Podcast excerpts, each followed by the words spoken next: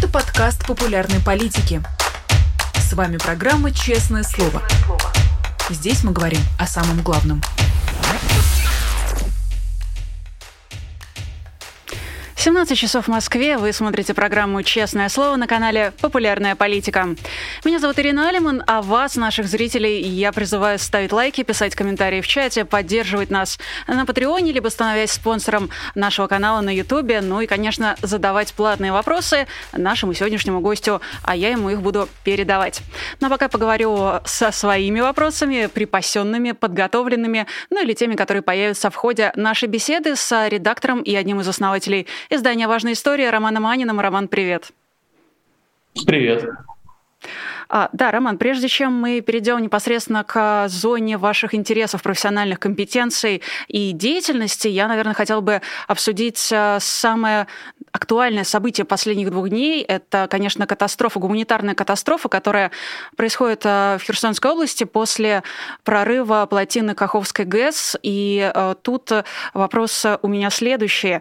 Сейчас мы видим, что официальный, официальная Москва обвиняет в этом Украину, официальный Киев, безусловно, говорит об ответственности России за это происшествие. В то же время асинто-расследователи склоняются к выводу о том, что, скорее всего, оно могло произойти само, но, конечно, предпосылки к этому а, были из-за того, как Россия постоянно обстреливала эту Каховскую ГЭС и как а, оккупационные власти не обслуживали ее. Что вы думаете о произошедшем? Имеет ли вообще значение, в чем конкретно была причина этой катастрофы или важнее сосредоточиться на последствиях? Нет, это, конечно же, имеет значение, что стало основной причиной этого взрыва, этой, этой катастрофы, потому что от этого зависит дальнейшее наказание. Сейчас есть две основные версии. А, версию про то, что это сделала Украина, в общем, специалисты даже не рассматривают. Там мы поговорили с экспертами, которые занимаются как ГЭС, так и экспертами военными. Кроме нас это сделало огромное количество других медиа, Нью-Йорк Таймс, Вашингтон Пост и другие. И сейчас все сводится к двум основным версиям. Первое — это либо она прорвалась сама из-за тех разрушений, которые понесла в течение войны, либо версия о том, что это сделала Россия. Почему важно все-таки будет установить э, причину произошедшего? Потому что если все-таки выяснится, что это сделала Россия, то это та степень военных преступлений, которая до сегодняшнего дня Россия еще не доходила.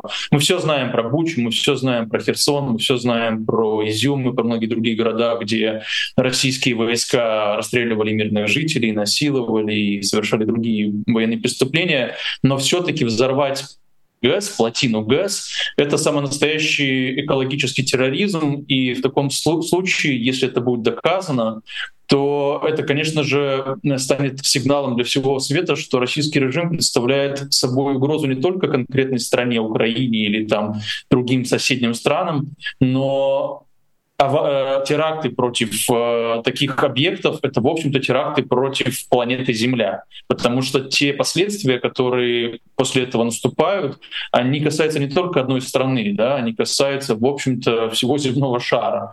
И в этом смысле, конечно же, важно расследовать э, причины и наказать тех виновных, которые, э, которые это совершили. В случае, ну и последствия, если... конечно же, важны. Мы про них, мы про них, извините, мы про них тоже говорим. И важные истории там последние три дня мы, наверное, пишем только про это. Мы просто в прямом эфире постоянно разговариваем с людьми по обе стороны Днепра с тем, чтобы описать ту ужасную ситуацию, в которой они оказались. Ситуация, правда, ужасная. Это ни в одном Армагеддоне невозможно описать. Люди сидят на своих домах, э, ждут э, днями эвакуации, никто к ним не приезжает, особенно если говорить про территорию, оккупированной Россией, потому что Украина пытается и эвакуирует каких-то своих э, жителей с подконтрольной территории, а вот та, которая оккупирована Россией, там все тяжело. Вот у нас буквально вчера вышла заметка, я призываю почитать, там просто прямая речь жителей, да, там нет никакой, э, ну, как кто-то сейчас сказал, антироссийской русофобской пропаганды. Нет, там те самые жители из э, города Алешки, которые круглые сутки сидят на домах и не могут дождаться эвакуации. Это вот как раз тот текст, который, э, для которого прямую речь записали Полина Ужвак и Катя Фомина, э, журналистки важных историй. Тоже очень рекомендую, на самом деле, нашим зрителям его э, прочитать. Это очень сильное впечатление производит, честно признаюсь.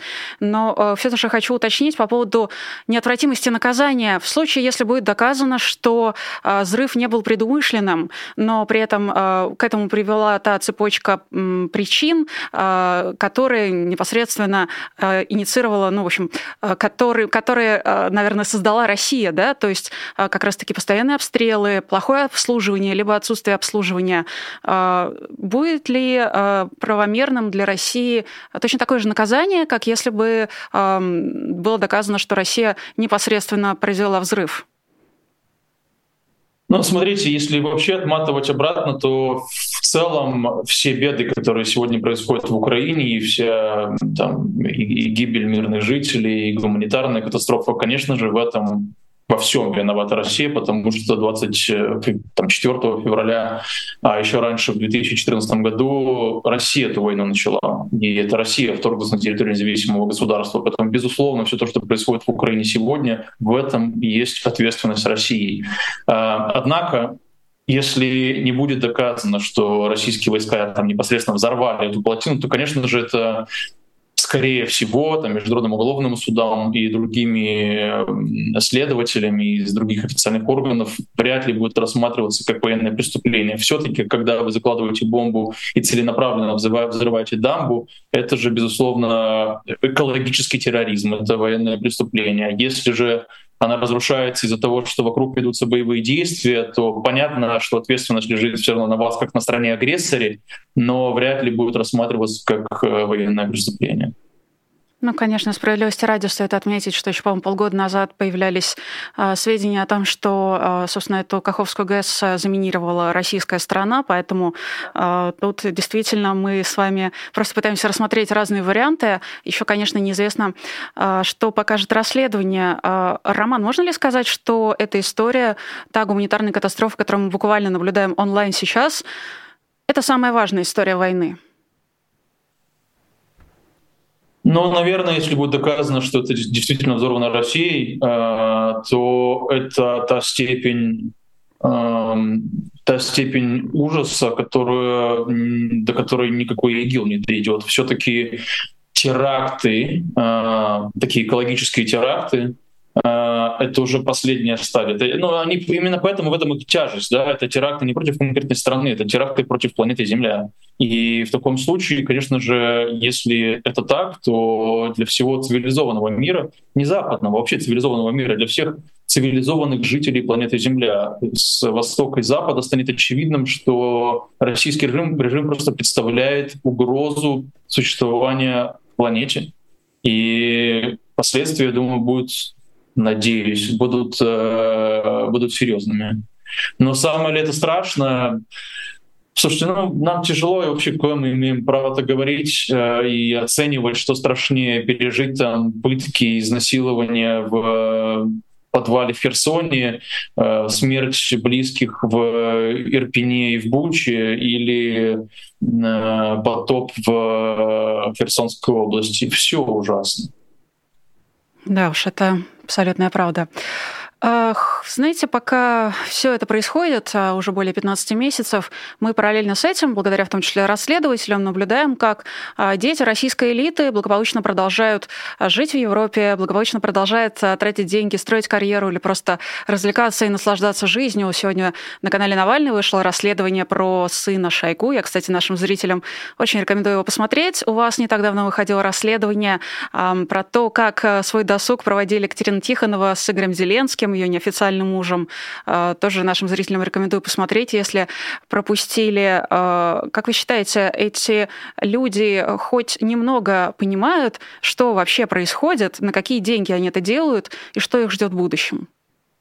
Не-не, слушайте, там запредельный уровень цинизма. Ну, в смысле, они относятся к народу как к э, расходному материалу. Ну, они так и говорят, ну, вот это вот быдло там сдохнет на фронте, да, а мы, э, а мы что? Ну, мы высшая каста, мы будем продолжать кататься по Италии, Франции и так далее. Там, еще раз, э, та ненависть, с которой они относятся к русскому народу, она не снилась никакой Украине, никаким американцам, никому, никому иному. Они относятся к русскому народу как к быдлу. Ведь если потребуется еще миллион человек э, сжечь в Украине, да, они сожгут спокойно для того, чтобы их дети и дальше, они сами их дети и дальше могли спокойно летать на СПА в Японию, а в, на лечение в Швейцарию. Это, кстати, я описываю реальный маршрут э, одной бывшей чиновницы. Она любила на выходные летать в СПА в Японию, Японию, да, а потом, если нужно было лечиться, она летала в Швейцарию. Конечно же, видная патриотка рассказывала о том, как нужно любить родину. Вам доводилось с кем-то из этих людей или их детей общаться в то время, пока вы работали в «Новой газете» или вот сейчас э, в важных историях? Я имею в виду общаться, э, чтобы видеть это своими глазами, а не только знать это на основании, там, с одной стороны, их заявлений, с другой стороны, их реального стиля жизни. Ну, приходилось, да, с какими-то из них общаться, приходилось с какими-то из них э, выпивать. В целом работа расследователя, журналиста, она заставляет тебя общаться с самыми разными людьми. Ну, например, одно из своих самых там, больших расследований, которым я больше всего горжусь, это расследование про Аслана Гагиева, киллера номер один России, чья банда убила там больше ста человек. Ну, чтобы это расследование написать, мне пришлось на протяжении больше года с ним общаться очень много и слушать много милых история о том, как кого-то там резали на куски, кого-то варили живьем, да ужас просто. И, в общем-то, именно поэтому я эту публику, в кавычках, а, и кремлевскую публику примерно знаю, потому что общался со многими их представителями, да, и с ними самими. И еще раз говорю, это абсолютно циничные. То, что мы сегодня имеем, это власть худших. Вот худшее порождение, которое могла придумать страна э, в виде там, каких-то людей, если их еще можно такое называть, у них же только осталось обличие Homo sapiens, а все, что нас делает по-настоящему Homo sapiens, это там мораль, этика, да, эмпатия, у них напрочь отсутствует. Э, они абсолютно невежественные, абсолютно циничные люди, которые, для которых человеческая жизнь ничего не стоит. Но вот нужно Путину было убить 100 тысяч человек для того, чтобы э, дальше сидеть у власти и для того, чтобы, ну, вот так он видит историю, да. А вот из-за того, что он так видит историю, он решил угробить там сотни тысяч своих, своих сограждан. Нужно будет миллион угробить, угробить миллион. Поэтому я прекрасно понимаю, о чем я говорю, потому что общался с ними непосредственно худшие люди э, России правят ей, к сожалению, с молчаливого, порой с одобрения народа. Я теперь, пожалуй, гораздо лучше понимаю, почему э, в своем тексте полугодичной давности, э, текст вышел в январе этого года, э, о том, что посвящен тому, что в России идет борьба кланов за трон Путина. Вы в конце этого лонгрида делаете несколько, ну, скажем так, прогнозов, какие из коалиций могут в конце концов после смерти или там ухода какого-нибудь, э, как в каком-то виде Путина прийти к власти, и э, пишете о том, что это может быть либо коалиция приближенных, то есть как раз вот дети элиты, либо коалиция патриотов э, в кавычках, э, либо коалиция кровожадных. И, эм, конечно, теперь мне гораздо более понятно, почему э, в этих прогностических вот вариациях, вариантах нет ни намека на прекрасную Россию будущего. Мне кажется, если бы я тоже общалась с каким-нибудь кровожадным упырем по работе такое долгое время, эм, Скажите, вы дум... как вы думаете, возможны ли какие-то более благополучные исходы для России после того, как война а, будет закончена победой Украины, после того, как а, Путин либо умрет, либо уйдет под суд? Возможно, какие-то варианты, на ваш взгляд, более позитивные? Ну, смотрите, мы сейчас э, и не только это мое мнение, это, в общем, мнение многих наблюдателей, да, и тех, которые не только следят за ситуацией в России, но и знают изнутри. И это мнение тех немногих источников, которые у меня остались, и у моих коллег, с которыми мы общаемся. Будущее России э, можно разделить на такие три пути. Э, путь первый — это путь смуты, это путь э, не гражданской войны, а это путь э, такой войны, назовем это путь Сомали. Да? Это когда у вас есть много всяких вождей, а в подчинении этих вождей много ЧВК. Вообще сегодня в России, если вы посмотрите, государство потеряло монополию на насилие. Да? Это очень важная вообще составляющая государства. Их вообще три. Да? Это монополия на насилие, это рабочая действующая бюрократия, то есть контроль за информацией, Э, а в-третьих, это политическая конкуренция. Да? Так вот, э, монополию на насилие путинское государство потеряло, потому что она сейчас есть у Пригожина, она сейчас есть у Кадырова, она сейчас есть у огромного количества ЧВК, которые э, они создали. И, конечно же, в случае они, они, в общем, тоже понимают, что Путину уже там 70 лет, они понимают, что он не вечен, и они понимают, что если даже он умрет своей смертью, это все равно довольно близкая перспектива. Да? Это перспектива, которая коснется и их самих, и их детей, и их внуков. И, конечно же, именно эту перспективу нужно думать. А проблема в том, что за эти 30 лет, а, что строился путинский режим, а, Путин его строил таким образом, чтобы он любил сталкивать лбами, с лбами свое окружение, э, полагая, что таким образом соблюдается некий баланс. Да? Э, никто не набирает наибольшую силу, и тем самым он находится в безопасности, никто не сможет его сместить. До поры до времени это работало, но сегодня это создает проблему для него самого. Почему? Потому что в этом окружении, если они друг с другом 30 лет враждовали, то, скорее всего, они вряд ли смогут договориться о преемнике. Ну, условный клан какого-нибудь Золотого никогда не согласится, чтобы преемником стал человек из клана Патрушева, да, потому что они друг друга ненавидят. И условный Золотов прекрасно понимает, что если Патрушев станет президентом, ну или его человек, то Золотову конец. Конец его активам, конец э, его свободе и конец жизни его детей. Именно поэтому вряд ли они преемники договорятся. Если они о преемнике не договорятся, значит, в какой-то момент кто-то из них захочет власть взять э, себе в руки. А как это сделать, когда вокруг есть много конкурентов, и у этих конкурентов есть физическая сила?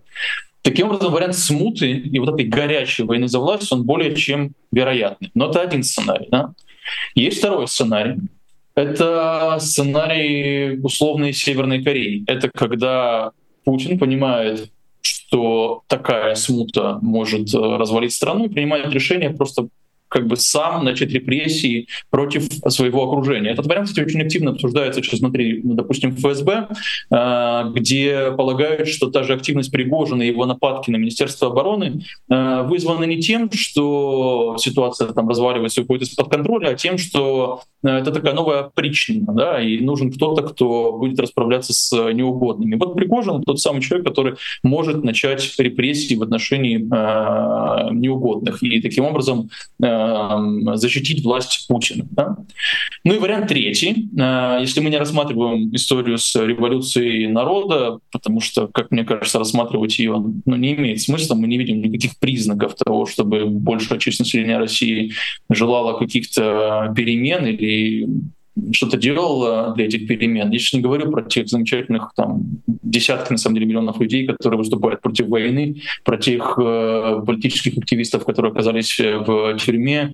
Э, это все потрясающие люди, которые уже пожертвовали своей свободой и во многих случаях жизнью э, для того, чтобы сделать страну, э, Россию лучшей страной. Я говорю про основную, э, про большую часть населения.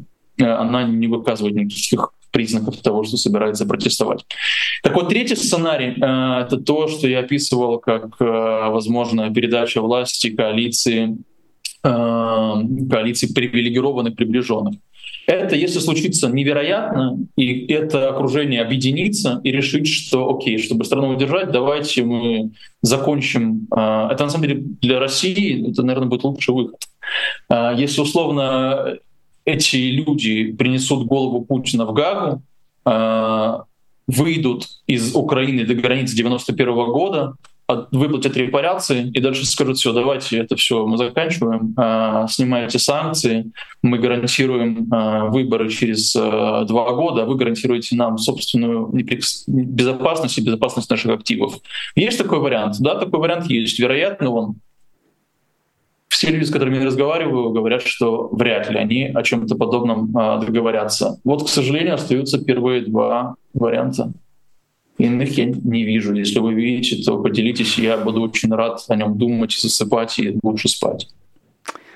Я бы хотела, но боюсь, что то, что помогает мне лучше засыпать, то есть мысли о прекрасной России будущего, это, скажем так, скорее желание, а, нежели чем убежденность, а, подкрепленная какими-то фактами. Скорее стремление, я бы сказала. А спустя полгода после публикации этого текста произошли ли какие-то изменения вот в этой самой битве кланов а, за трон Путина? Наметились ли какие-то новые тенденции или ситуация неизменна в том виде, в котором вы ее описали?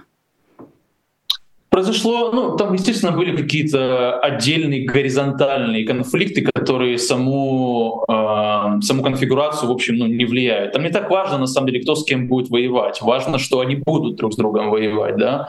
Э, за эти полгода я увидел только ну, все, что происходит, подтверждение э, той теории, той версии, которую я описывал, потому что за это время мы увидели еще более горячее противостояние Пригожина именно обороны. Мы увидели наметившееся противостояние Пригожина с э, Кадыровым и его окружением, и еще более сильное противостояние э, того, что называется либеральной частью Кремля. Я сейчас имею в виду не там, людей всяких типа э, Кудрина, да, которые уже давно-давно потеряли какое-то влияние на президента, а имею в виду э, того, кого называть либералами в, среди силовиков, а именно там Кириенко, а именно Ковальчука. Вот идет противостояние такой либеральной части этого, а, этой башни Кремля с силовой башней этого Кремля. Оно еще больше усиливается. Кто в итоге победит и во что оно выльется, ну вот это те сценарии, которые мы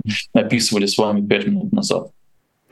А, по поводу Пригожина, кстати, помимо того, что он э, один из тех, кто привел Россию к состоянию failed state, ну, отобрав просто буквально, присвоив себе эту монополию на насилие, помимо того, что он переругался примерно со всеми, воспринимаете ли вы его как потенциального политического актора, я имею в виду не только в составе вот такой коалиции кровожадных, да, а как человека, который, может быть, э, будет претендовать на заметную политическую роль в будущем? Нет, не, не вижу. Просто потому, что, во-первых, за него, конечно же, никто никогда не проголосует. А, как бы он ни был популярен, тем не менее, его публичная риторика, а, она, конечно же, ну, отталкивает избирателей. И, во-вторых, ну, все-таки половина населения России, примерно половина это женщины. И думаю, вряд ли женщины России проголосуют за человека, который сидел в тюрьме за то, что душил женщин и срывал с них золотые серьги. Я просто напомню, что это вот то обвинение, по которому сидел Пригожин. Он потом стал трижды героем России, что, конечно, больше говорит о России путинской, чем о геройстве, которое он совершал. Но как политического актора я его не вижу. А, я его скорее вижу как э, ну, условного Малюту Скуратова э, при, э, при Путине, то есть такого опричника. Путин же параноидально всего боится, он очень трусливый политик, он именно поэтому отменил все выборы, он именно поэтому пытался отравить Навального, он именно поэтому не вылазит из бункера. Он трус, да? А, и он боится заговора безумно. И почему ему важен и нужен такой человек, как Пригожин, э, я думаю, что если между ними, а в общем многие источники говорят, что между ними существует безусловное доверие, э, несмотря на все эти там э, истории про дедушку, в которые я, в общем, не очень верю, что это были реальными нападками на Путина, Пригожин зависим от Путина.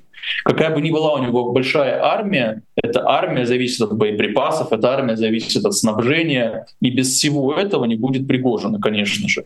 Так вот, он зависим от Путина, а Путин зависим от него. И я скорее вижу Пригожина как такого опричника при царе, чем как э, царя. Ну, получается, даже если он сумеет каким-то образом пробраться, наша надежда всеобщая будет на коллективную Елену Смирнову.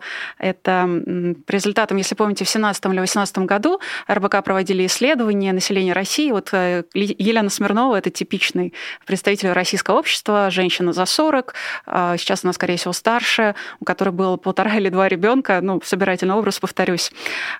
А Притом, эта самая Елена Смирнова, она, может быть, даже сейчас является в некоторой степени опорой режима, я имею в виду одним из э, тех э, винтиков, на котором режим все еще продолжает существовать. А как вы считаете, на кого, не считая силовиков, а, по большей степени сейчас опирается российская власть? На пропагандистов, на мелких клерков, которые выполняют ежедневную работу, а, на чиновников. У вас была публикация о том, что чиновникам запретили увольняться, и они теперь, видимо, как бы никак из этой системы не выйдут, на, не знаю, ветеранов э, войны. На кого опирается режим сейчас?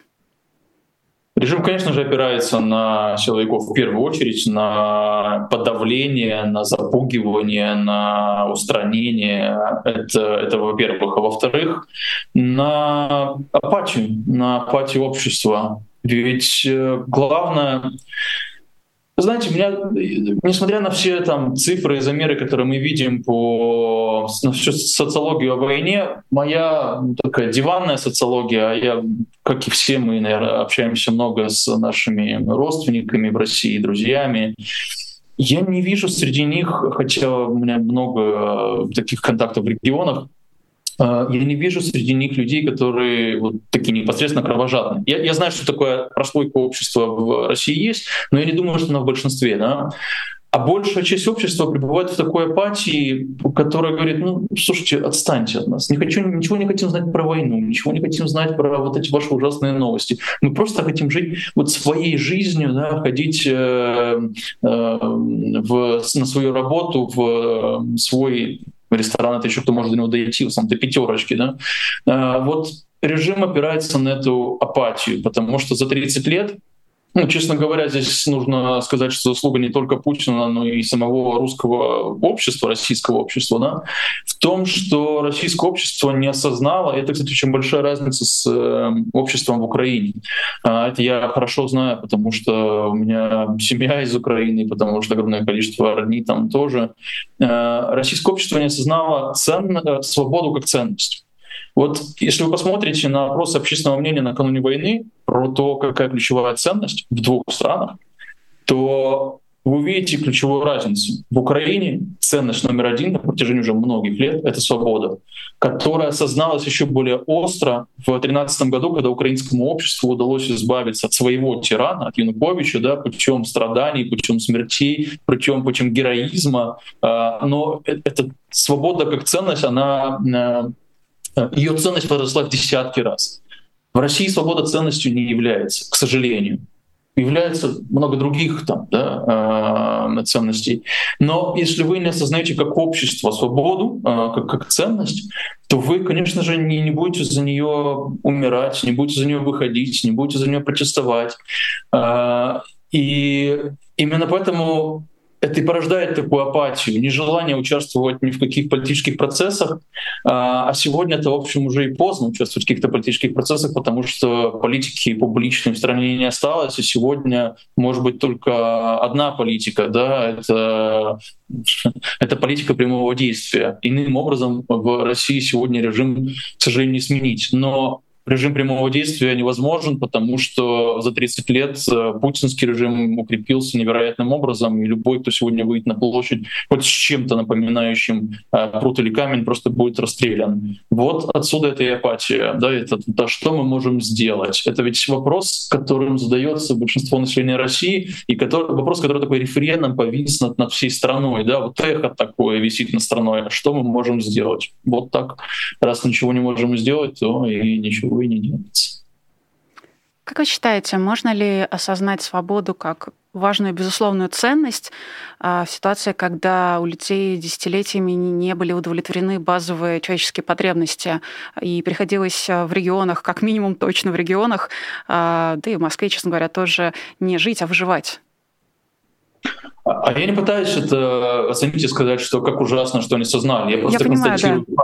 Эм, можно ли осознать свободу как ценность, если вы живете в нищете? Сложнее, но тем не менее в Украине, которая по степени своего экономического развития к 2013 году не сильно отличалась от России, э, какая-то часть общества эту ценность осознала и готова была отдать за нее жизнь и победила. Да?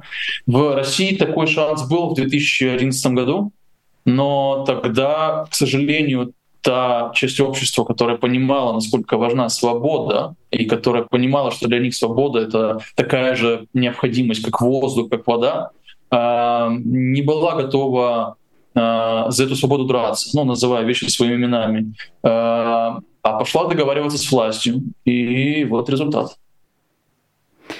Я думаю, что, наверное, независимые журналисты, те, которые, а, как и вы, организуют собственные редакции, а, делают независимые СМИ, в том числе расследовательские проекты, это как раз а, те люди, которые отлично понимают ценности свободы и доступности информации. Как вы сейчас, вот на примере вашей редакции или на примере ваших коллег, как вы за это время как угодно, с какой хотите точки отсчета начинайте, вообще перестроились э, на вот эту свободную, открытую э, в плане факт-чека, э, в плане там, проверки достоверности данных, верификации и прочего журналистику? Не, ну мы не перестраивались на свободное. Это не то, чтобы мы работали в подцензурном издании, и потом э, организовали свободное издание. Я до того, как основать важные истории, 15 лет работал в «Новой газете», и 6 коллег у меня просто погибло за... Не за то время, что я там работаю, а в целом, а за то время, что я там работал четверо коллег, и какие-то из них на моих глазах просто ходил, лежали трупы Стаса Маркелова, Насти Бабуровой, тогда увезли в больницу, и э, вот ходил и собирал там какие-то камеры с видеонаблюдения движения, эти люди тоже погибали за, за то, чтобы граждане России знали правду. Да? А, выяснилось, конечно, что гражданам России это, в общем, не так многим было нужно. Э, это правда. И погибли, конечно же, они не зря. Они, все, все мои коллеги, которые погибли, они самые настоящие герои, и в честь них называют улицы. А, не в России, правда, за границей. А, тем не менее, это не то, что мы работали в подсудебном месте, а потом основали свободные СМИ. Мы всегда работали в свободных СМИ и э, дорожили э, этой ценностью, да, свободой. Но с войной, конечно же, нам пришлось сильно перестроиться, потому что важной историей, по крайней мере, до начала широкомасштабного вторжения, было таким э, классическим э, расследовательским медиа. Мы публиковали истории про организованную преступность и про коррупцию в России. Да? Ну, вот многие из э, похожих историй публикует э, команда Навального, там, чьи-то активы где-то там за границей или в России. С войной стало очевидно, по крайней мере мне, э, что все эти расследования про коррупцию в России, они потеряли всякий смысл. Почему? Потому что ну, Россия, на мой взгляд, э, начав это широкомасштабное вторжение, устроив весь этот э, порой весь, все эти военные преступления, она э, стала самым настоящим таким фашистским режимом. И в этом фашистском режиме писать про ну, то, что там кто-то украл, не имеет смысла, потому что ну, чем больше они украдут, тем меньше они танков произведут. Это, это мой такой честный подход. Поэтому мы стали думать и выбирать те расследования, которые э, либо прямым образом влияют на, э, на режимы на войну, э, либо косвенно. Первую очередь это расследование, которое мы делаем о том, как Россия с помощью различных схем а, и посредников а, закупает а, западные компоненты для производства оружия. Да? Я считаю, это просто очень важная работа, которую мы ведем, и это работа, которая приводит к прямым результатам. По итогам наших расследований принимаются санкции, по итогам наших расследований блокируются эти каналы поставок, потому что из этого оружия потом сносят сносятся с лица земли украинские города, такие как э, Бахмут, такие как Маринка, такие как Мариуполь и многие-многие э, другие. Второе — это расследование про военные преступления, э, которые тоже у нас было много хороших результатов, и многие из наших расследований стали легли в основу официального расследования, которое ведет Международный уголовный суд в Украине. И третье, на чем мы э, сконцентрировались, это попытка показать гражданам России э, ту реальность, которая происходит на фронте, попытка объяснить гражданам России, что их все это время обманывают, причины войны их обманывают. Никаких там бандеровцев, никакой денацификации нет. А происходит просто геноцид украинского народа и сносится со земли и города. А их обманывают даже с их собственной мобилизацией, когда им обещают, что мы мобилизуем и всем обеспечим и отправим на фронт столько с подготовкой, и в итоге через два дня отправляли людей на убой.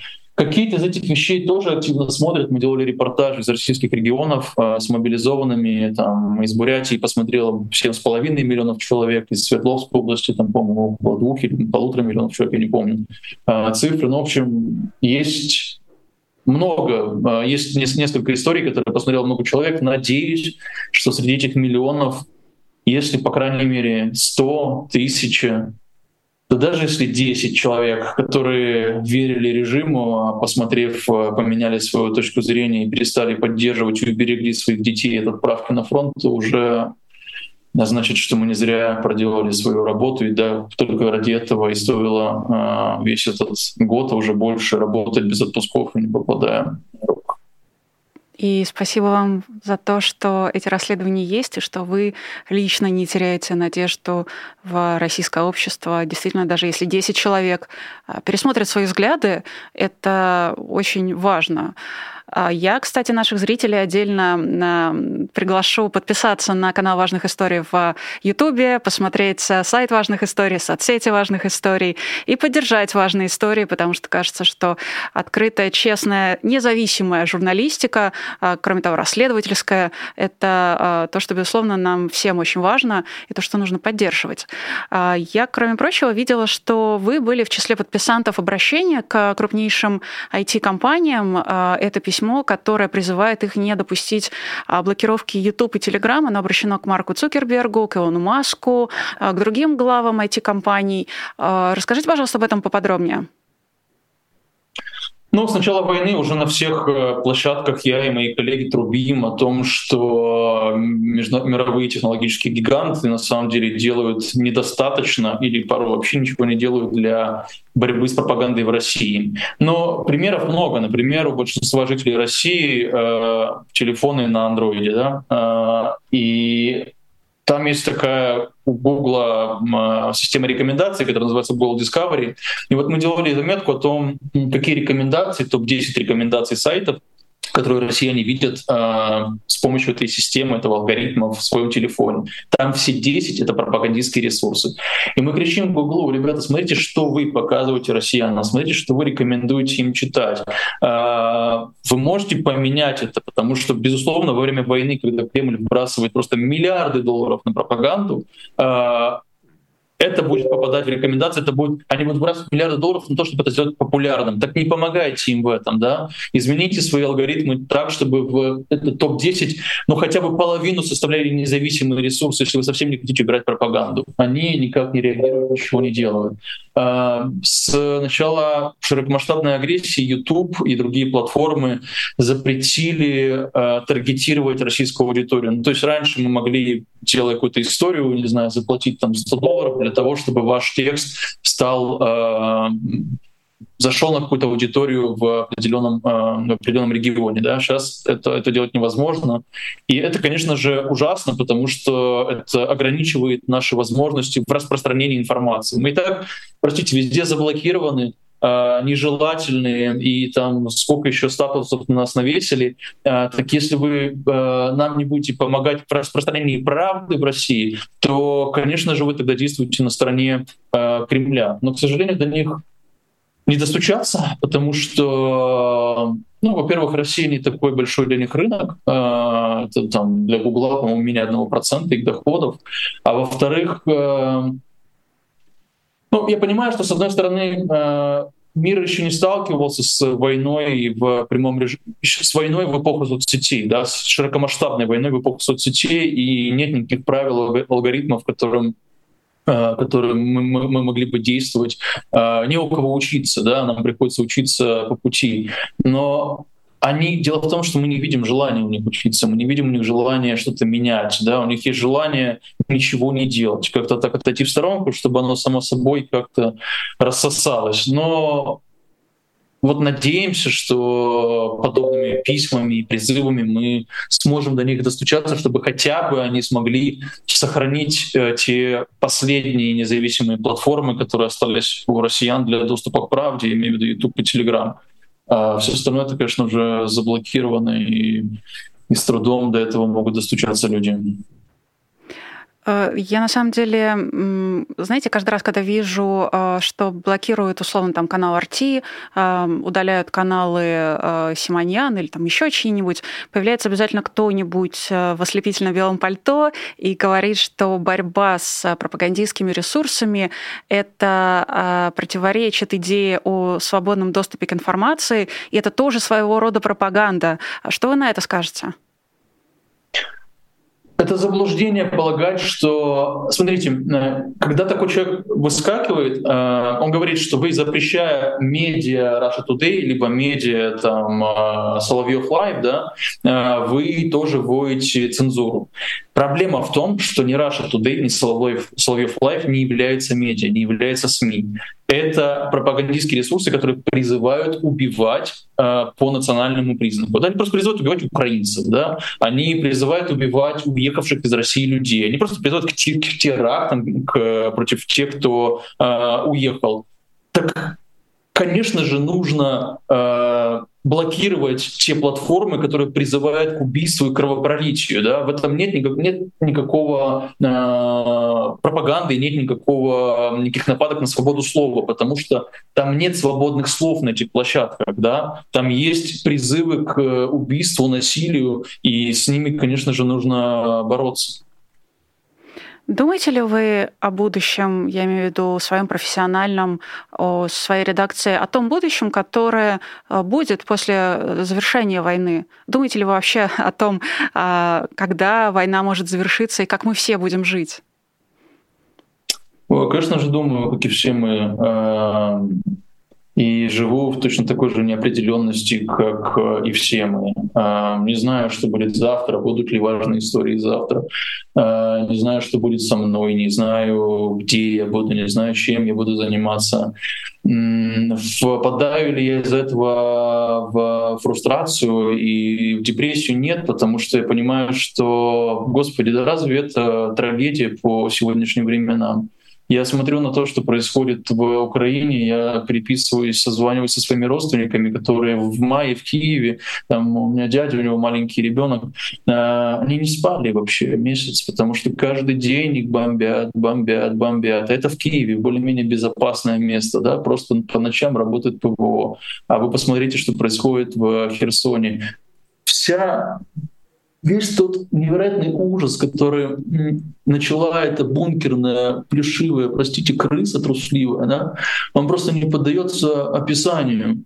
А, и то количество людей, которые там уже умерло, и вот в этой череде трагедии, ну, неопределенность романа Анина и важных историй, и там всех нас, э, людей, которые, в общем-то, в безопасности и там более-менее, надеюсь, здоровы, да, наши э, зрители. Э, Разве же это трагедия и проблема? Нет. Поэтому я не знаю, что буду делать завтра, но я без этого не отчаиваюсь, потому что я понимаю, что я не в подвале, и надо мной не рвутся бомбы, и не имею права жаловаться на жизнь. Роман, спасибо вам большое за и честность, и искренность, и за то, что напоминаете о том, что по-настоящему важно сейчас. Я думаю, что я выражу какое-то общее мнение а, нашего чата. А, Анастасия Константинова пишет, очень хочется верить, что будущее в России за такими людьми, как Роман. А, я с этим абсолютно солидаризируюсь. Спасибо вам за этот разговор. Вам спасибо. Друзья, у нас в гостях на связи был сооснователь и редактор «Важных историй» Роман Анин. Еще была я, меня зовут Ирина Алиман. Еще, пока эфир не закончился, есть, а потом, когда закончится, были вы, все те, кто смотрели в онлайне. Напоминаю, что этому эфиру можно и нужно ставить лайки, можно писать пока что еще пару минут комментариев в чате, а потом комментарии к видео. Ну и, конечно, можно и нужно, если вы хотите, имеете возможность поддерживать нас на Патреоне. Периодически в течение эфира вы видели видели QR-код со ссылкой на сайт Patreon. Ссылка на него же находится в описании к этой трансляции. И после того, как вы перейдете на этот сайт и выберете программу «Честное слово», станете нашим патроном, ваше имя, ваш никнейм, все, что вы захотите сообщить, э, появится вот в этой бегущей строке внизу нашего экрана. Если не захотите ничего о себе сообщить, ничего страшного, мы вас упоминать не будем. Главное, что мы будем знать, что вы с нами. Ну а мы остаемся с вами сегодня в нашем эфире, в эфире популярной политики политики будет еще а, несколько важных эфиров. Я рекомендую вам смотреть каждый из них. Ну а я прощаюсь до следующих. Всем счастливо. Пока. Вы слушали подкаст «Популярные политики». Мы выходим на Apple Podcast, Google Podcast, Spotify и SoundCloud. А еще подписывайтесь на наш канал в YouTube.